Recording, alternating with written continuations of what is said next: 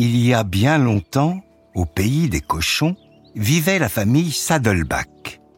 Les trois enfants, Bernick le premier, Patouille le second et Piticock le dernier, avaient vécu et grandi entourés de l'amour de leurs parents.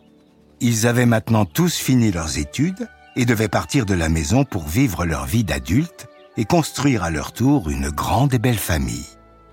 Michette et Moustaco, leurs parents, étaient tristes de les voir partir, mais ils étaient surtout fiers de leurs trois enfants devenus grands. Au revoir les enfants. Ne partez pas trop loin que nous puissions nous voir souvent. Mais surtout, pensez à vous construire une grande et belle maison pour votre famille. Et prenez bien soin de la construire solidement pour qu'elle puisse résister aux grands méchants loups et qu'ils ne puissent pas y entrer pour vous dévorer. Bernick, Patouille et Piticock embrassèrent leur papa et leur maman en leur promettant de faire bien attention et de venir les revoir le plus souvent possible, puis partir tous les trois vers leur nouvelle vie. Au bout de quelques heures de marche, Piticock, le plus jeune des frères, décida de s'arrêter face à un grand champ de blé. Il adorait la vue qu'il en avait depuis le talus qui bordait la forêt et décida d'y construire sa maison. Piticock, encore jeune, n'aimait pas trop se fatiguer au travail et encore moins bricoler. Il décida alors d'aller dans le champ d'à côté, ramasser de la paille pour fabriquer sa maison. À peine deux jours plus tard, elle était terminée. Ronde et toute en paille, sa maison était composée d'une grande pièce avec une petite cheminée, un lit en paille, une table, deux chaises et un toit pour le protéger de la pluie. Piticock, heureux de sa maison et surtout de ne pas avoir eu à trop travailler pour la fabriquer, se mit immédiatement à vivre euh, comme il l'entendait et profiter de ses journées. Patouille, le deuxième petit cochon, s'était lui arrêté un peu plus loin, dans la clairière d'une forêt. Il aimait travailler le bois et s'était dit qu'il trouverait ici tout ce dont il avait besoin pour construire une belle maison solide et à l'abri des intempéries. Le premier jour, il dessina les plans de sa maison. Les deux jours suivants, Patouille coupa tout le bois nécessaire pour construire sa maison selon ses plans, et enfin, à coups de marteau et de scie, il fabriqua sa maison. Lorsqu'elle fut terminée, Patouille était très fier de lui. Sa maison était exactement comme il l'avait imaginé, et il pouvait maintenant aller chercher du travail et à son tour construire, comme ses parents, une belle et grande famille. Bernick, l'aîné des frères, avait quant à lui décidé de construire sa maison à côté d'un grand et beau village. Il aimait la ville et voulait habiter tout près de celle-ci. Il prit donc le temps de construire une grande maison, mais surtout il se souvint des conseils de sa maman et souhaita prendre le temps de la faire solide et sûre afin que le grand méchant loup ne puisse y entrer. Deux mois plus tard, sa maison était terminée, elle était grande, belle et tout en briques.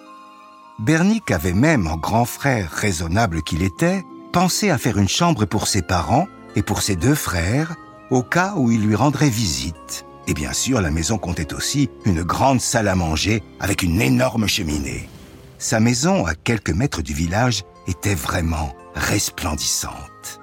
Il avait même pensé à faire un joli potager pour manger sainement toute l'année.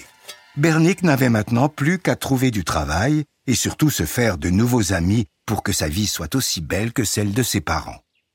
Une semaine après avoir fini sa maison, Bernick invita ses frères pour dîner. À peine arrivé, Patouille et Piticock se moquèrent de lui. Oh là là là là là là, Bernick T'as dû mettre longtemps pour faire cette maison. T'aurais dû profiter de tout ce temps pour te promener et t'amuser avec nous. Ouais Vraiment, plutôt que de construire avec des briques, t'aurais dû faire comme moi et prendre du bois. Tu te serais moins embêté et tu serais venu t'amuser avec Piticock et moi depuis déjà un mois. Oh, quelle perte de temps Oui, vous avez raison. J'aurais pu prendre moins de temps comme vous, mais croyez bien que le travail finit toujours par payer.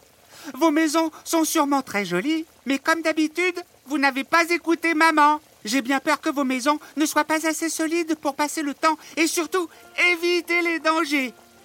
Après cette mise au point, les trois frères finirent de manger la magnifique ratatouille que leur avait préparée Bernick et rentrèrent chez eux. Mais depuis les collines plus haut, le grand méchant loup, toujours à l'affût, avait repéré les trois petits cochons et suivi chacun d'eux dans sa maison. Le lendemain soir, à peine le soleil couché, le loup alla frapper à la porte en paille de Piticock. Celui-ci le reconnut et refusa de lui ouvrir la porte. Le loup se mit alors à hurler. Ouvre-moi, petit cochon, ou je vais souffler, souffler, souffler sur ta maison, et elle va s'envoler pour que je puisse venir te dévorer. Piticock n'en crut pas un mot et bloqua sa chaise contre la porte en paille. Le loup, décidé à manger Piticock, se mit alors à souffler, souffler sur sa maison. Il souffla si fort que la maison tout entière s'envola laissant juste la porte et la chaise sur laquelle Piticock était assis. Piticock effrayé prit ses jambes à son cou et s'enfuit dans la maison de Patouille.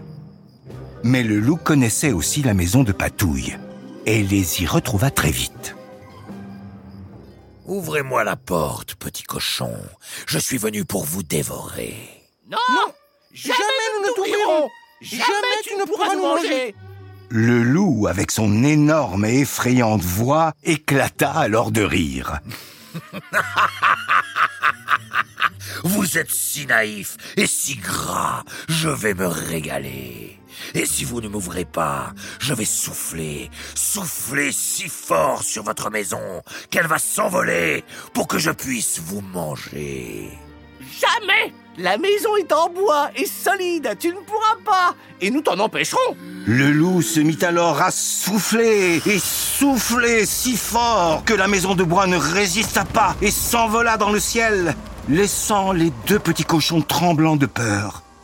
Avant que le loup n'ait le temps de reprendre son souffle, Piticock et Patouille partirent à toute allure rejoindre leur grand frère à côté du village.